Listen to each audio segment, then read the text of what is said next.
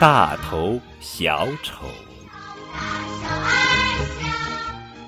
说：“你是第几次半夜爬起来看球赛了？”围裙妈妈一屁股坐在沙发上，开始审问小头爸爸。小头爸爸陪着笑脸说：“我保证没有下次了。”但围裙妈妈理也不理他，眉头皱得紧紧的。小头爸爸把菜篮顶在头上。挤眉弄眼的做起了怪样，哈哈哈！围裙妈妈笑了，一旁的大头儿子看在眼里，记在心里。原来让自己出丑，再生气的人也会变得开心呐。棉花糖今天穿了一件新裙子，别提多开心了。他看到大头儿子和小明在玩足球，忍不住想去炫耀一下，可是。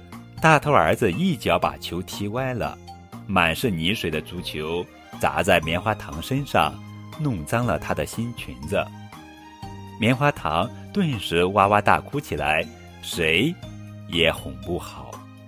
大头儿子把足球上的泥水抹在自己脸上，又做鬼脸，又耍怪样，哈哈哈哈！棉花糖终于破涕为笑。大头儿子这下确定了。看来，让自己出丑真的能让人笑。一天，他在家里踢球玩，只听哗啦一声，足球打破了窗玻璃。小头爸爸闻声赶来，责问他：“你怎么在家里踢足球？”情况不妙，大头儿子马上翻白眼、伸舌头、单手撑地。他忙活了半天，小头爸爸的脸色却更难看了。犯了错误不承认还搞怪，罚你一星期不准出去玩。啊！大头儿子委屈极了。我让自己出丑，别人都笑了，为什么你不笑呢？你从哪儿学来的怪招？